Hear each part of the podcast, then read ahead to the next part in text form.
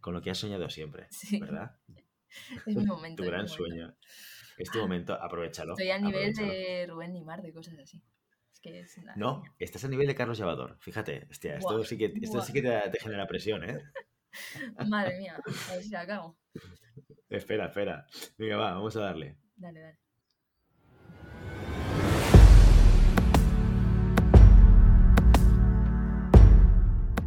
Llamada pista, episodio 120. Hola, muy buenas y bienvenidas y bienvenidos a Llamada Pista, el programa, el podcast en el que hablamos de ese desconocido deporte que es la esgrima. Este podcast está pensado por y para ese extraño parque especial colectivo de seres humanos que decidimos no dedicarnos ni al fútbol, ni al baloncesto, ni al tenis, ni a ningún otro deporte conocido y que por el contrario preferimos, en pleno siglo XXI, blandir la espada y enchufarnos a la pista. Hoy estamos aquí un viernes más, una semana más, el equipo, parte del equipo de llamada pista. Y tenemos hoy, contamos hoy con Maribel Matei. Muy buenos días, Maribel. Buenos días, Willy. ¿Qué tal? ¿Cómo estás? No voy a saludar a Santi, así que te voy a preguntar que qué tal, qué, qué tal estás tú. Eso me di cuenta la semana pasada. Digo, Willy no me pregunta nunca cómo estoy. Es verdad, porque como siempre te saludo a ti primero y luego a Santi, ¿eh? Lu- lu- luego eh, le pregunto directamente a él. Muy mal, muy mal. O sea, a partir de ahora también te voy a preguntar a ti que qué tal estás. Así que como primer programa, Maribel Matei, ¿cómo estás hoy? Pues mejor que la semana pasada. He dormido un poquito más. Esta semana que se nos han pegado un poquito las sábanas que grabamos en el día en el que teníamos que haber emitido el programa. Me ha dado un poquito de. un poquito de aire. Te lo tengo que decir. La semana pasada estaba muy abajo. Bueno, esto es cuestión de recuperar. Estamos en, en- en los últimos coletazos de la temporada 3. Estamos a 9 de julio y nos quedan muy poquitos programas para, para despedirnos antes del merecido descanso veraniego, sin antes, evidentemente, hacer la última, el último esfuerzo. Bueno, esfuerzo, le llamamos esfuerzo, pero va a ser disfrutarlo, ¿no? Los Juegos Olímpicos, que lo tenemos a la puerta de la esquina a finales de julio, principios de agosto. Venimos justo antes de grabar, de revisar fechas y horarios y empezar a pensar qué es lo que va a hacer el equipo de llamada a pista para cubrir ese evento. Pero va a ser, vamos, un cierre de temporada brutal, ¿eh? Con los Juegos Olímpicos. Sí, sí, yo, o sea, yo lo dije el año pasado cuando los quitaron. Los Juegos Olímpicos para mí son como las grandes fechas de cada cuatro años. Tengo un mes, mes y pico cerrado de no voy a hacer nada. O sea, solo voy a ver los Juegos Olímpicos. Y este año además muy especial con, con Java allí en Tokio. Y nos lo vamos a pasar muy bien con la esgrima. Va a haber sorpresas, yo creo, este año. Seguro, seguro que sí. Bueno, aquí todo el mundo loco por la Eurocopa, pero la Eurocopa para nosotros, ¿qué es la Eurocopa? Pues son 22 tíos detrás de una pelota. Esto es insignificante, es, es, es algo... Es mainstream, esto es para la mayor parte de la gente. En cambio, el esgrima es un deporte esencial para gente muy especial, como nosotros. ¿Has visto? Claro. ¿Te has visto la Copa? Sí, no, pero yo me estoy preparando ya para la esgrima en los Juegos. Exacto, exacto. No- Nos da igual, bien, nos sí. da igual. Tíos en pantalón corto, corriendo de la pelota para meterla dentro de un cuadrado de color blanco levantado del suelo, eh, la verdad es que no, no nos provoca ningún tipo de emoción. Lo que sí que nos provoca emoción, fíjate tú lo que te digo, es lo que hace que nuestras puntas se aguanten tanto en florete como en espada. Tú conoces perfectamente cuál es esa tecnología de nueva generación que ha llegado a la esgrima, ¿verdad? Hombre, los NEPs. Efectivamente. Ya ni tornillos, los NEPs. Exacto, exacto. Se convierte en un genérico. Cuando tú vas a tu sala de esgrima y le dices a un compañero, ¿me podrías dejar unos NEPs? Eso es lo que dices, no dices unos tornillos. El concepto de tornillo es del siglo XV, o sea, ya está sobrepasado. O sea, cuando llegó Ricardo Alveras y decidió revolucionar el mundo de la tecnología esgrimística y crear un tornillo que aguanta durante todos los asaltos necesarios, todas las competiciones necesarias y toda la temporada si cabe, el concepto del tornillo desapareció Sí. y a partir de ahora lo llamamos NEPs. Pásame unos NEPs que voy a afianzar mi punta como Dios manda, como tiene que ser, Claro. para que aguante. Lo que, lo que no le dices al compañero es, uy, se me ha caído un NEP, búscamelo por la pista, ¿no? Eso no, es que no, no existe esa situación. Exacto, O sea, exacto. Simplemente no se caen. Exacto. Cuando alguien dice, se me ha caído un NEP, no te has equivocado, se te ha caído un tornillo, porque no utilizas NEPs, porque esto es imposible, no puede suceder. Efectivamente, pues los NEPs, que son, ya lo sabéis, nuestro patrocinador durante toda la temporada, nos acompañan hasta, hasta finales de julio, lo vamos, los vamos a tener con nosotros, los, los- veis en, nuestro- en todas nuestras publicaciones, hablamos de ellos cada, cada semana, no solamente porque nos patrocinen, que, que es una de las razones por las cuales hablamos de ellos, pero también porque nos gusta mucho el producto. Esto hay que decirlo, Maribel, yo soy usuario eh, absoluto y total de los NEPs y no me imagino mi vida sin ellos. Y yo sé que tú tampoco, desde que innovaron también en el Florete y este año creo que fue, ¿verdad? Este año cuando lanzaron estos NEPs de, de Florete y tú también los utilizas. Sí, sí, sí. No sé si fue este año porque se me está haciendo la temporada larguísima. Sí, lo, pues, lo del COVID nos ha desubicado un poco a todos. Pero, sí, pero es verdad que yo ya ni me preocupo de los tornillos. O sea, a mí siempre se me rompían porque soy un poquito bruta y ya es que ni me preocupo. Me preocupo por las hojas que las rompo, pero los NEPs siguen ahí. Exacto, exacto. Eh, y ya sabéis, si queréis saber más, si queréis eh, evitar las sorpresas de que la punta salte en el peor momento en una competición, fencingfan.com. Ahí los encontraréis o en vuestro distribuidor favorito. Y también, y antes de empezar con el contenido, hoy es el episodio 120, tenemos un contenido muy especial, muy especial, para el que Maribel Matei ha sudado tinta, y esto no es ninguna broma. Vamos a hablar de otro elemento muy importante de nuestro programa, que son los mecenas. ¿Qué son los mecenas, Maribel? Pues son esas personas tan especiales, y eh, son como NEPs, que no nos abandonan nunca, y que mes tras mes nos aportan económicamente para poder seguir, aunque sea en parte, aunque Santi y yo seamos un poco eh, irregulares últimamente, pero nos aportan para poder seguir con, este programa que podamos plantearnos, eh, pues eso, retransmitir o hacer algo especial por unos Juegos Olímpicos que es algo histórico en llamada pista. Totalmente, totalmente. Bueno, si es regular, somos un equipo, al final estar al pie del cañón, esto es muy difícil lo que, lo que hacemos nosotros, ¿eh? Que nosotros, aparte de nuesra vida, porque nosotros fuera de llamada pista, hay gente que pensará, estos tíos se ganan la vida haciendo un programa semanal, qué bien. No, no nos ganamos la vida de esto. lo hacemos aparte de todo lo demás que hace la gente normal. La gente normal hace cosas, se gana la vida y, nosotros con parte de nuestro tiempo libre hacemos cosas como llamada a pista o directos o, movidas de esta porque, porque lo disfrutamos. Y como somos un equipo sabemos que hay veces que alguno puede fallar, no puedes estar al pie del cañón mm, toda una temporada y sin fallar nunca. Esto es muy complicado. Por eso, mira, como somos tres, podemos, podemos capear el temporal sin ningún tipo de problemas. Pero es verdad, los mecenas no nos abandonan en ningún momento y nos apoyan y además, además de apoyarnos y la satisfacción que da apoyar un programa como Llamada Pista, se llevan otras cosas muy interesantes. ¿Qué es lo que se llevan? Le enviamos, eh, si nos envían un audio, no, nosotros no enviamos nada. Si nos envían ellos un audio a nosotros, lo publicamos ¿eh? para que puedan tener voz en nuestro programa. Lo segundo, lo nombramos en el programa. El día que te das de alta en llamada pista, sabes que en el próximo programa que salga, como esto es prácticamente riguroso directo, porque grabamos la misma semana que, emitimos, le vamos a nombrar en el programa y sabes, sabes perfectamente que vas a escuchar tu nombre en, en boca de uno de los miembros del programa. El tercero, te permite compartirlo con tus compañeros. No hay nada más satisfactorio que ir a tu sala de cine y decir, desde hoy me he vuelto mecenas de mala pista. Esto da muchos puntos. Y dicen que en alguna competición te regalan algún tocado. Ahí lo dejo. Y lo último, lo último, que también es un beneficio muy bueno, y es que si estás en Madrid, te pasas por Madrid o caes por Madrid en algún momento determinado, puedes contactar con Maribel Matei, que va a estar encantada de invitarte a una cerveza y de hablar de esgrima, todo lo que haga falta y más. Así que, oye, menudas ventajas más heavies que, que damos a, a los mecenas, ¿eh? Pero vamos, totalmente. Ya digo, a partir del jueves que viene, eh, cualquiera que me diga, oye, una cerveza, sí. O sea, dime hora y lugar y voy. O sea, ya está prometido, ya no se puede levantar. Ahí está, ahí También te digo, Willy, que eh, es, eh, no, no, os lo conté la semana pasada porque estaba un poco ya así. Em, yo estuve en, en, una de las competiciones de, de Campeonato de Madrid ayudando al directorio hace un par de semanas y, además de por fin conocer a, Alex de Lázaro Cárdenas en persona, eh, se me acercaba la gente a hablarme sobre llamada pista. Y decirme, ah, tú estás en llamada pista, enhorabuena, tal. O sea que, que esas eh, felicitaciones se conviertan en mecenas ya. ya es hora.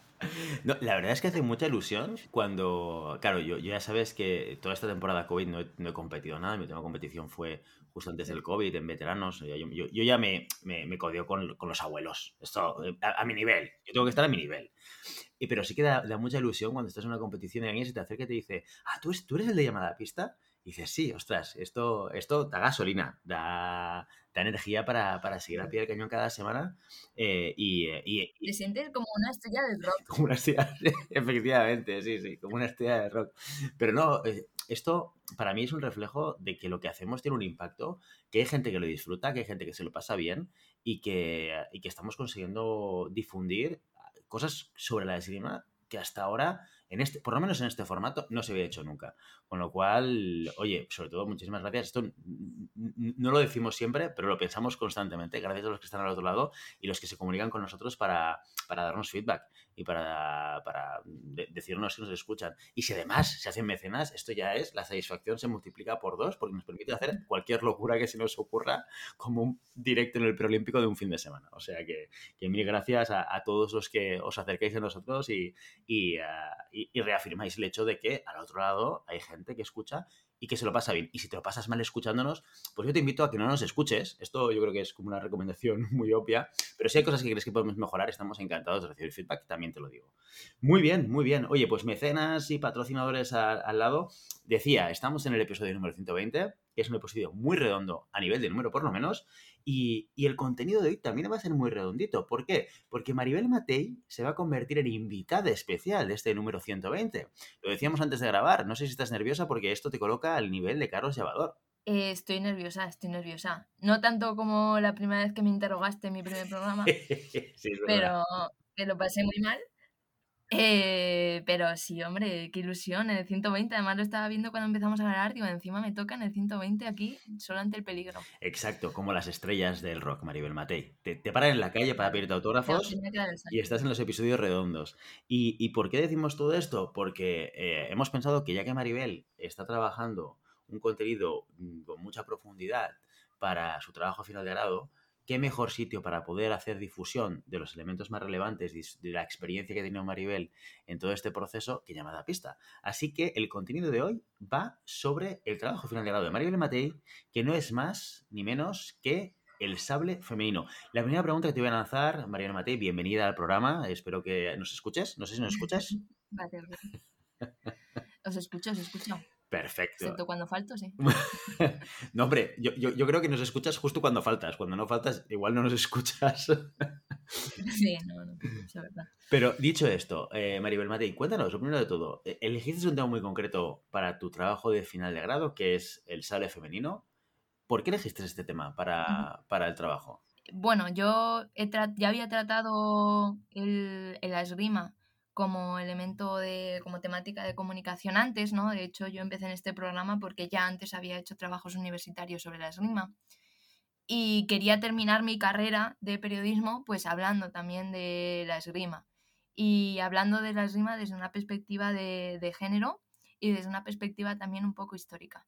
Eh, yo cojo el sable femenino en concreto y no el florete o la espada, porque a mí una de las cosas que más me, más me chocaron, por decirlo de alguna forma, eh, del de sable femenino fue que fue la última arma en entrar en competición oficial en esgrima.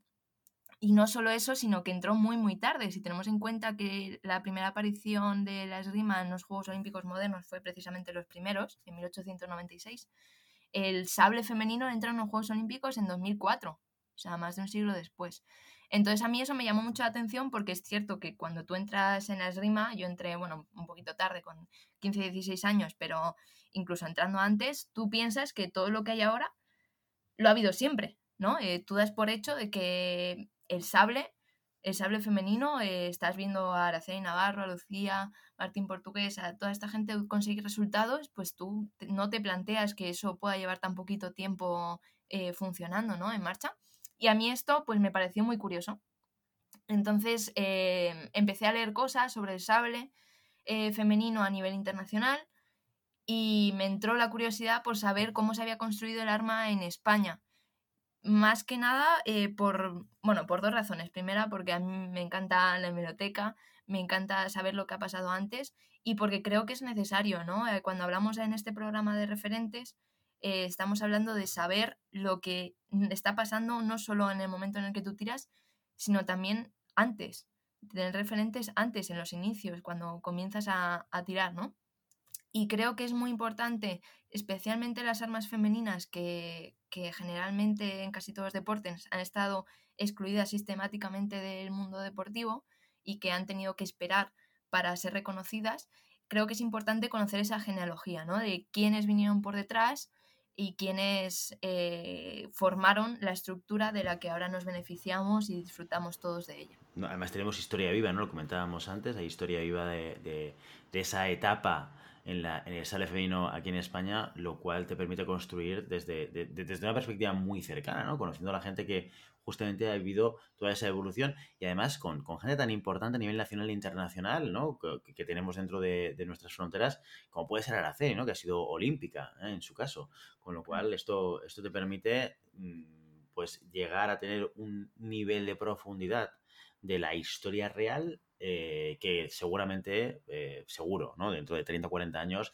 esto, si nadie hace el trabajo de documentación que estás haciendo tú, probablemente muchas de las cosas eh, que ahora podrás recoger en 40 años o 50 años, esto ya no se pueda recoger. muy interesante la parte del sable porque además es que es un, es, es un, gran desconocido para muchísima gente. Yo recuerdo que descubrí que el sable femenino había sido olímpico hace relativamente poco pues estando ya en llamada pista. O sea, yo siendo esgrimista desde los 90, imagínate, pues todos esos elementos de qué es lo que está sucediendo con las armas, qué es lo que está sucediendo a nivel internacional, vivíamos muy desconectados, ¿no? Yo creo que es importante hacer este tipo de difusión. Eh, de, toda tu estructura de, trabajo de, final de grado, eh, cuéntanos un poco, porque yo sé que, dividiste ese trabajo, porque me lo has contado al principio, en tres partes fundamentales. Inicio del arma, cómo surge el equipo nacional y cuál ha sido su evolución, y un poco de actualidad. Cuéntanos un poco, ¿cuál es el inicio del sable femenino? Bueno, pues yo lo que decías, ¿no? Mi trabajo lo he estructurado en tres partes. Bueno, hay una primera que es un poco para la gente que está un poco desconectada del sable, que es explicando un poquito el arma, eh, nada, muy brevemente. Y luego ya me meto con la historia del sable femenino en general. Entonces yo lo he dividido en tres partes y, además lo he dividido pensando en la construcción del arma, o sea, la construcción histórica del arma, cómo se construye eh, a un alumno que entra por la sala, ¿no? Y lo primero que haces con un alumno que entra por la sala es ponerlo en guardia. Entonces, esos primeros pasos del sable femenino eh, pusieron en guardia al arma para poder luchar por las grandes cosas que estamos viviendo ahora mismo, ¿no? Entonces, esos inicios, eh, bueno, hay que decir que España llega un poquito tarde en comparación con otros países, como puede ser, eh, ya no te estoy hablando Italia, que también, o Francia, sino Islandia, Dinamarca, que ya trabajaban en sable femenino eh, a principios de la década de los 90. O sea, ya había entrenamientos y había competiciones nacionales en esos países.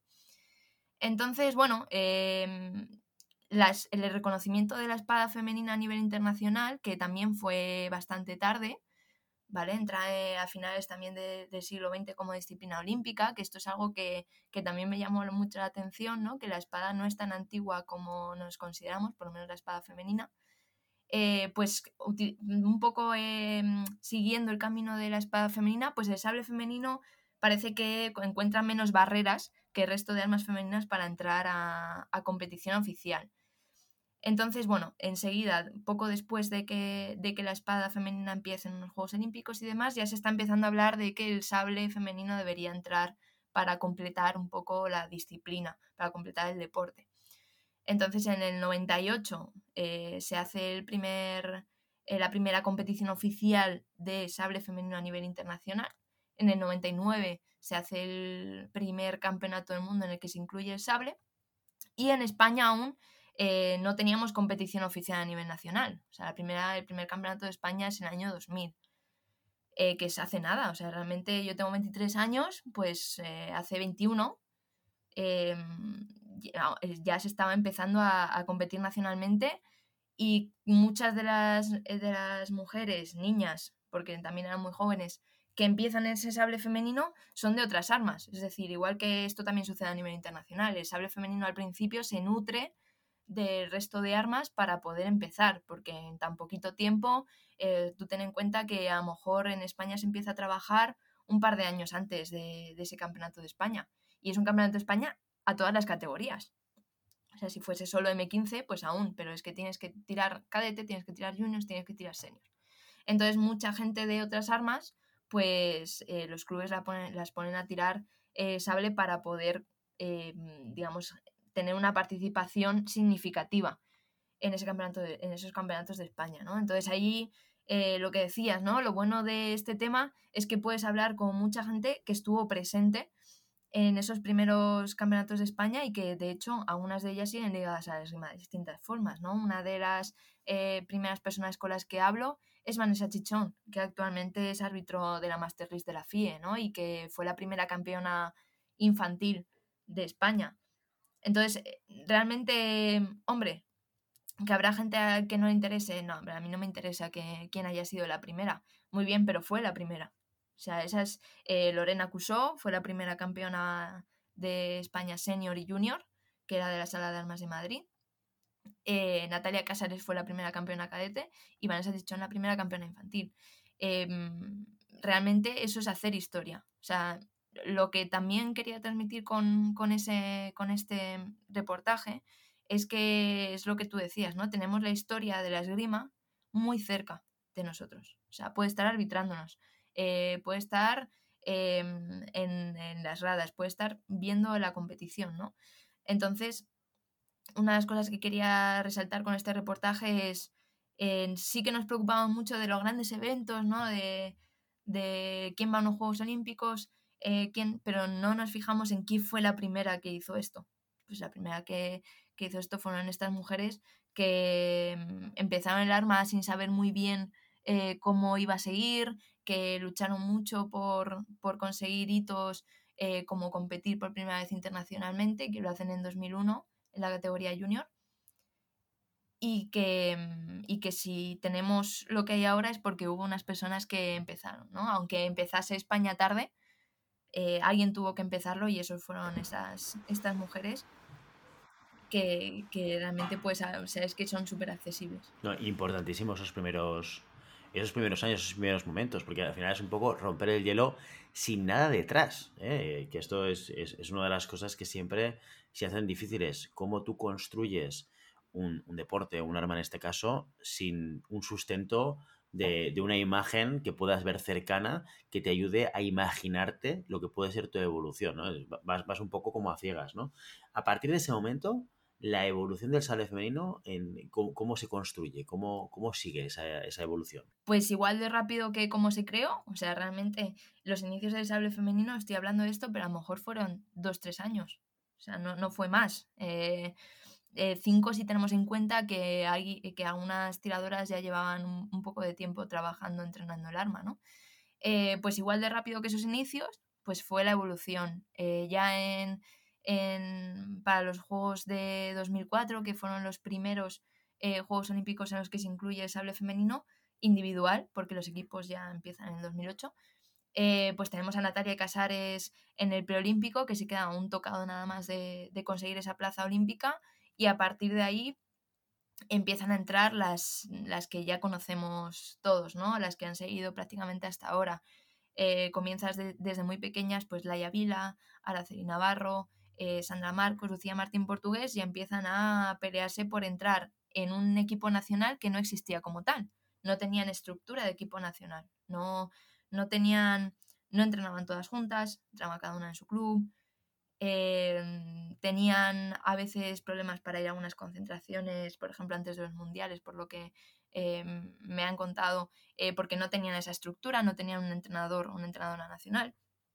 Entonces, bueno, se construye rápido pero a la vez los hitos van llegando poco a poco, ¿no? Eh, y, em, llega a 2007 aproximadamente, que es cuando se empieza a construir ya el equipo nacional con su estructura, con una concentración permanente, con, em, con un entrenador nacional, eh, Pepe Navarrete, que traen de Hungría, y ya se empieza a construir el equipo nacional que conocemos actualmente.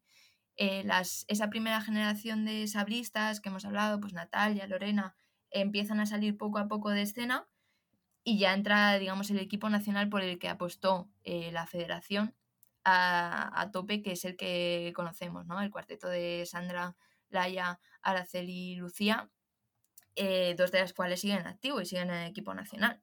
O sea que de ahí viene eh, todos los logros que se han conseguido este año. Es cierto que no llegan a conseguir una clasificación por equipos, pero sí que se consigue una, plaza olímpica como la de Arceli en 2008, ¿no? Que es, que si lo piensas, eh, son ocho años, ocho años desde que empieza la disciplina en España. O sea, realmente fue muy rápido y tuvieron éxitos muy pronto. También es cierto que eh, desde el principio, por lo que me han contado, desde que se crea esa estructura de equipo nacional, eh, se invirtió, se invirtió en ellas bastante para darles ese, empujón inicial, cosa que es también lógico si quieres obtener resultados rápidos eh, o tienes mucha, mucha gente muy, muy talentosa, que en ese, en, ese, momento en España pues no había tampoco una gran cantidad de, de sabristas, o inviertes mucho en las que destacan y estas cuatro mujeres destacaron desde muy pequeñas. O sea, Araceli, una de las cosas que he podido ver, ¿no?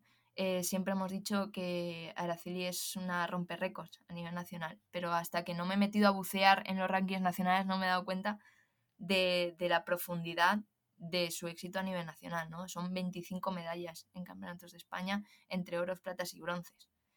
Y, y sigue aún en activo, o sea que puede seguir ganando títulos, ¿no? Y ese, ese, tipo de talentos, pues al final si inviertes en ellos termina saliendo una, una plaza olímpica y, y, pelear realmente por estar muy, muy arriba eh, por equipos, eh, luchando con equipos como Estados Unidos, como Francia, y luchar por esa clasificación olímpica que no ha llegado aún por equipos, pero en la que se está trabajando ya para París.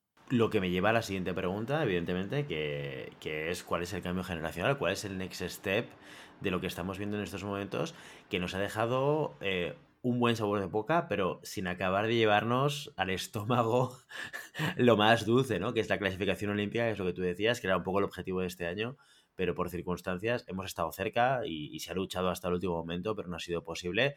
¿Cuál es el futuro cercano del sable femenino en España?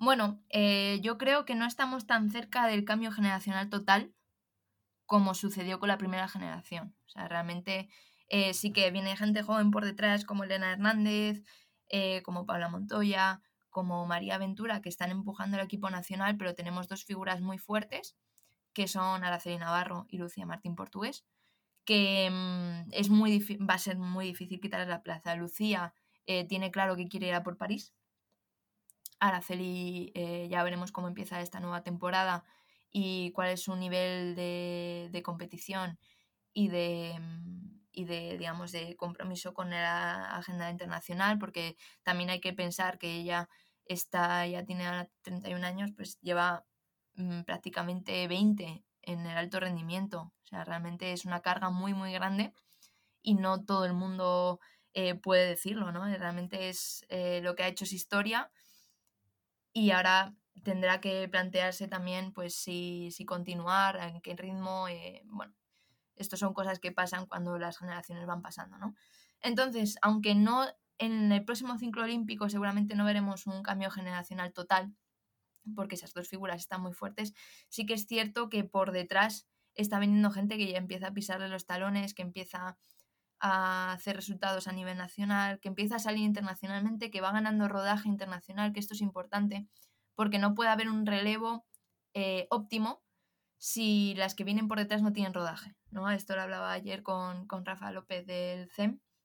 No puede haber em, eh, que cuando se renueve el equipo tengan que volver a empezar de cero con ese rodaje internacional. Entonces lo bueno que tienen es que pues entrenan todas juntas, o sea, ya no tienen que lograr esos hitos que, sí que tuvieron que hacer esa mm, segunda generación de sablistas, ¿no? Que fue construir todo el equipo nacional, construir el proyecto. Ellas ya tienen el proyecto, y ahora lo complicado es entrar en el proyecto, porque obviamente no es ilimitado, hay una serie de plazas. Entonces, em, ¿cuáles son los grandes desafíos de sable femenino en el futuro? Eh, mantener, intentar mantener eh, la financiación, cosa que está complicada porque se han sufrido muchos recortes a raíz de la crisis económica pues, de 2008 y, y, ahora mismo la coyuntura económica tampoco es la mejor y además si no se consiguen objetivos fuera, al final es lo que hablábamos siempre, ¿no? La pescadilla que se muerde la cora. Si no consigo resultados fuera, no me financian, si no me financian, pues tengo más complicado tener resultados fuera. Pero sí que creo que tenemos gente potente como para hacer ese relevo. Eh, otro desafío que tenemos, que hablándolo con distintas personas, pues me han dicho es que falta base, falta base de sablistas, de niñas que empiecen desde abajo.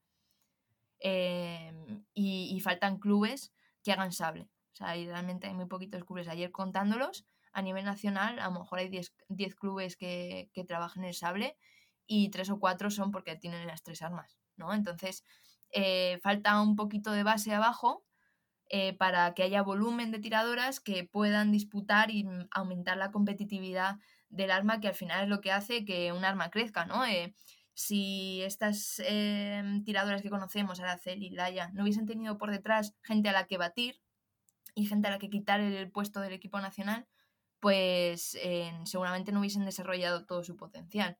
Entonces, tener gente a la que batir tenemos, porque tenemos un equipo nacional fuerte, y ahora nos queda volumen de tiradoras que aumente la competitividad para llegar a ese, a ese equipo nacional, que al final es el, objetivo, digamos, para lograr los grandes resultados de, a nivel internacional, Juegos Olímpicos y demás.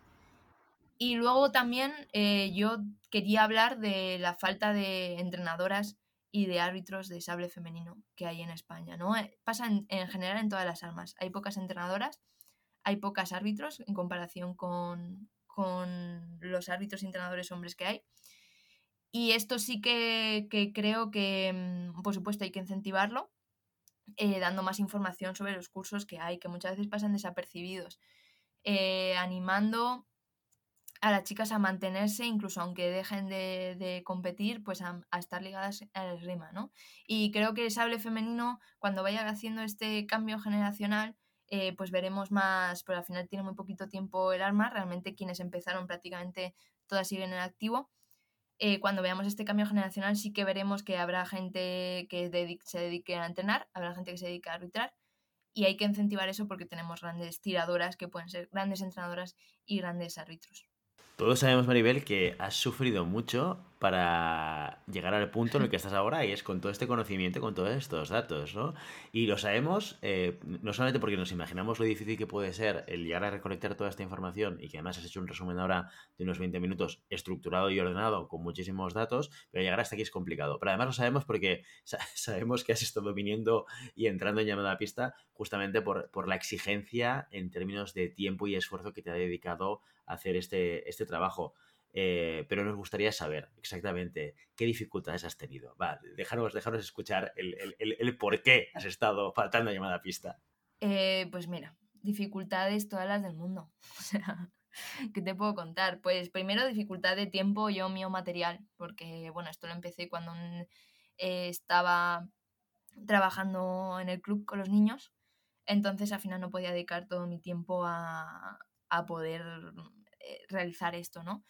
Y luego ya a nivel interno, pues sobre todo la falta de información. O sea, la falta de información es brutal. Eh, no tuve ningún apoyo desde la federación, lo pedí y, no me lo dieron. Hubo como silencio administrativo, ¿no? Eh, pedí acceso a los archivos, no me lo dieron. Y lo que sí que tengo que decir, que es eh, las dificultades de información, digamos, oficial, han sido suplidas por, por es que no tengo ni palabras para decirlo de la amabilidad de toda la gente de, la esgrima con la que he hablado, porque realmente ellos son ahora mismo el archivo que existe sobre la, esgrima en esos años, ¿no? No hay prácticamente información sobre ello. Entonces, lo que he podido sacar es hablando con gente, hablando con mucha gente, para ver qué coincidía, qué cambiaba, si era una opinión personal, si era una fecha, em, buscando fotografías antiguas y, la falta de información institucional ha sido suplida con creces con la gran disponibilidad de gente que vivió esos momentos y que está encantada de contártelos y de darte su opinión y de contarte su experiencia y de buscarte lo que haga falta, ¿no? Entonces, eh, yo solo tengo agradecimiento para todas las personas que, que han colaborado y que seguirán colaborando en este, en este reportaje empezando desde Alberto Pascual, que me, pudo dar los rankings que la federación no, no, me, no me había ofrecido, hasta todas las entrevistadas. También he hablado con entrenadores, con Rafa López, con Joan Ramón del SAM. O sea, realmente eh,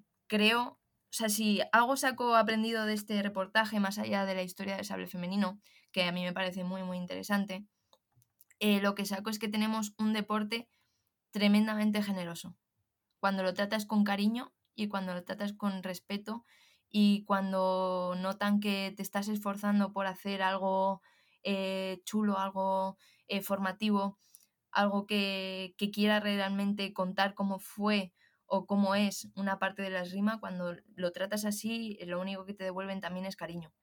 Y yo estoy muy, muy agradecida con todas esas personas que, que han colaborado porque sin ellas no habría sido posible. O sea, es que realmente acceder a cierto tipo de información que muchas veces es personal, no, no es fácil, no es fácil.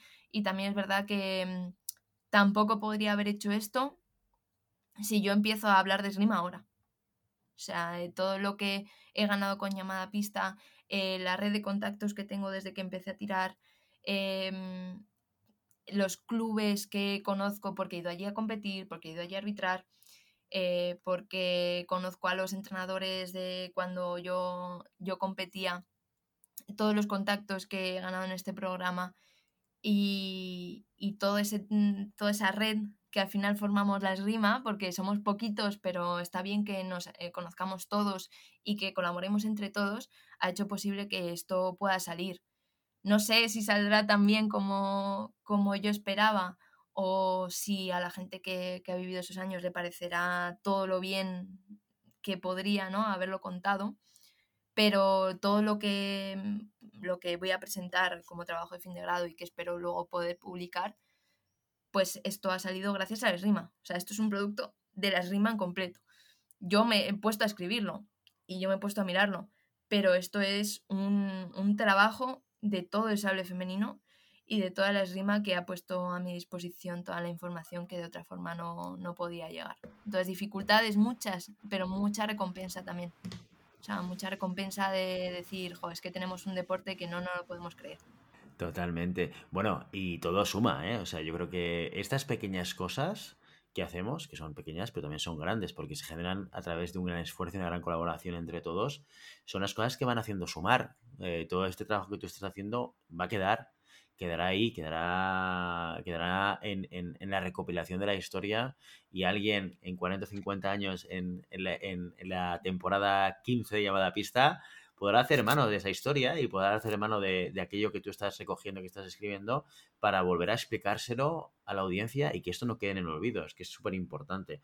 Oye, y una cosa más que te quería preguntar antes de, de, eh, de despedir este programa. Y es seguro que en estas conversaciones que has tenido con diferentes protagonistas de la historia del sable femenino han salido cosas o historias curiosas. Cuéntanos algunas de ellas. Bueno, curiosidades, curiosidades, pues muchas, ¿no? Eh, así que, que, me hayan llamado a mí la atención, eh, más que curiosidades, son cosas importantes. Eh, cuando de forma, cosas que además que salen de forma orgánica. Cuando yo empecé, claro, yo empiezo por el principio, pues que a qué voy a los inicios, ¿no? Entonces, hablando con, con las tiradoras que empezaron a, a, competir en sable femenino y demás, yo decía, pero tú, eh, ¿en quién te fijabas, no? Porque, claro, acaba de empezar el arma. No, no, yo no me fijaba en nadie. Yo me ponía en la pista y me ponía a tirar y, y lo que hiciese, ¿no? Eh, es verdad que luego cuando empiezan a tirar más, pues hay un poquito más de presión, pero al principio no, no. Yo me ponía en un campeonato de España eh, y me ponía a tirar. O sea, mi entrenador me decía que tirase yo tiraba. Esa, perspectiva. Y de forma orgánica, hablando con, con tiradoras que han venido después, ¿no? Y hablando con Lucía Martín Portugués, que estuve ayer hablando con ella. Eh, oye, ¿y tú cuando empezaste en esos años, eh, quién te fijabas? Pues ya empieza a decir pues, Natalia Casares, Lorena Cusó, eh, Vanessa Chichón, y ya hablando con la generación que está ahora, ¿no? Con Paula Montoya, ¿en quién te fijabas? Pues en Araceli Navarro. O sea, no es que yo me esté inventando la importancia de que haya gente por detrás, es que cada generación que pasa se fija en la anterior, excepto la primera, que no tuvo ninguna.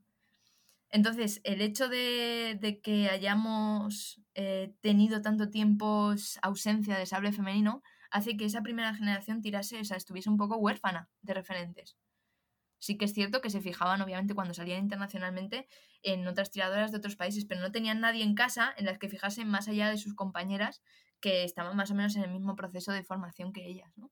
Y esto ha salido de forma totalmente orgánica.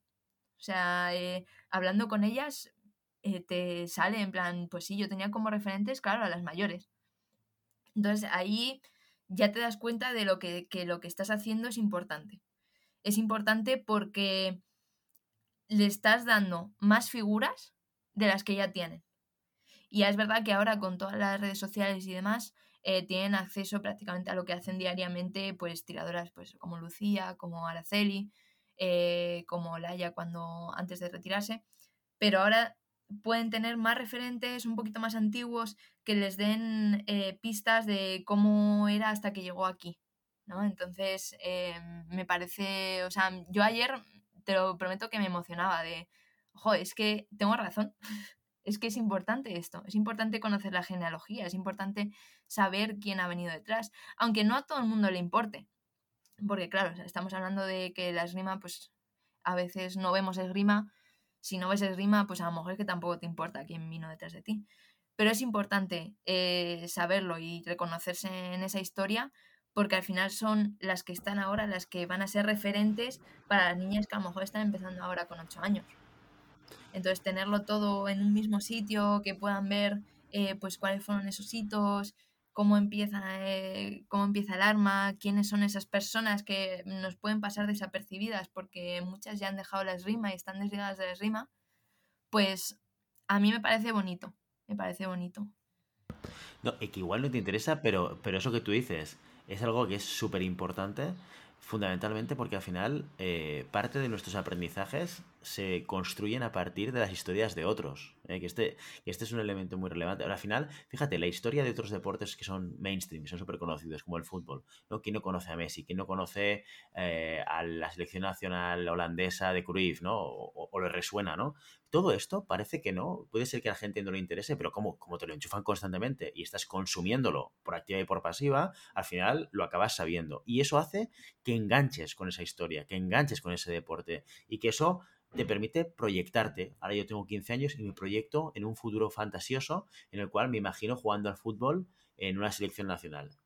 Pero por eso es importante, porque realmente sí que ayuda a construir eh, una, una, idea de lo que puede ser mi vida dentro de un deporte. Y eso me ayuda a conectar más con el deporte, me ayuda a poder imaginarme cómo sería yo en un, futuro, me ayuda a muchísimas cosas y a aprender de las historias de otros, que esto es la, otra de las claves de el por qué es importante saber qué es lo que ha sucedido, quién lo ha hecho y cómo lo ha hecho. Porque eso es un, te, da un punto de partida, lo que tú decías, un punto de partida diferente, que es mucho más ventajoso. ¿no? Y es lo que sucede en en países, por ejemplo, en, el cual, en los cuales hay mucha más historia deportiva de algo, ya se nota eso, ¿no? Cuando hay una...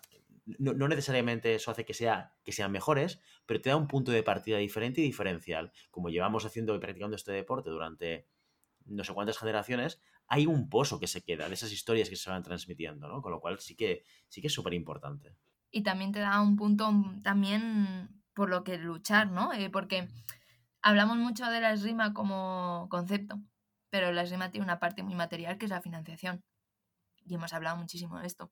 Em, saber cómo tuvieron que luchar esas primeras eh, tiradoras por conseguir un apoyo económico o una, una, profesionalización de la que en principio tú estás eh, disfrutando ahora.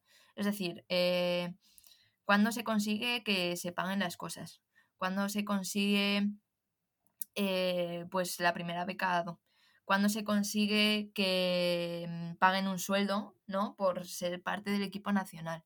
Em, esas cosas, al final, no solo te estás beneficiando tú de la estructura que han ido creando esas tiradoras anteriores, sino que también te da un punto de qué es lo que yo merezco y qué es lo que han hecho las anteriores para conseguirlo, ¿no? Es parte de, de una lucha continua por la supervivencia del arma, que ahora mismo es, complicada, ¿no? Em, en una coyuntura económica tan complicada como la que tenemos ahora, está bien saber qué, mm, qué, apoyo tenían antes, cómo ha sido ese apoyo a lo largo del tiempo y qué es lo que, lo que tenemos ahora, ¿no? Sobre todo para seguir creciendo y, y poner, poder poner sobre la mesa propuestas de por qué no se recupera esto que se hacía antes o podemos desarrollarlo más al final esto lo, que te da, pues eso, es un pasado que si no lo conoces, lo pierdes. Y creo que es importante saber de dónde se viene para saber a dónde se va. Muy bien, muy bien, María Matei. Pues muchísimas gracias por venir a Llamada Pista. Y por recibir y aceptar esta llamada y compartir tu trabajo de final de grado con nosotros. Muy interesante. Yo creo que esto eh, es algo absolutamente necesario. Además, yo creo que el trabajo lo vas a colgar, ¿verdad? En internet, si no recuerdo mal. Sí, va a estar en principio hasta que no termine el plazo de, entrega. Eh, no lo puedo hacer público hasta que haga el tribunal y demás, pero después sí, eh, estará en abierto, colgado, em, a lo mejor modifico alguna cosilla y demás, pero va a estar ahí. Y sobre todo que tenga en cuenta a la gente, porque claro, yo no podía hablar con todo el mundo de la rima, ya me habría gustado tener el tiempo y la disponibilidad para hacerlo.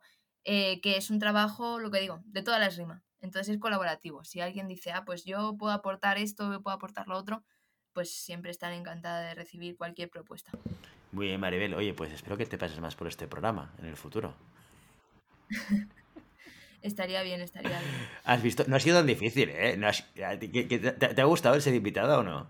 Eh, sí, lo que pasa es que, no sé, yo creo que es el, eh, uno de los primeros temas que desarrollo tanto y me siento como muy santi, muy chapas, ¿no? es lo que tiene. al final, poco a poco, te vas godoificando, ¿eh? te vas convirtiendo poco a poco, te estás mutando en, en, Santiago Godoy. Bueno, a Santi en verdad le entrevistamos todas las semanas. Es verdad. Es, un invitado recurrente de llamada a pista. Muy bien, Maribel. Bueno, pues ya lo sabéis, chicos. Hasta aquí nuestro episodio de hoy. Como siempre, queremos invitaros a que os pongáis en contacto con nosotros, ya sea en una competición, ya sea por email, ya sea de cualquier manera, que nos encanta saber que al otro lado hay gente que nos escucha.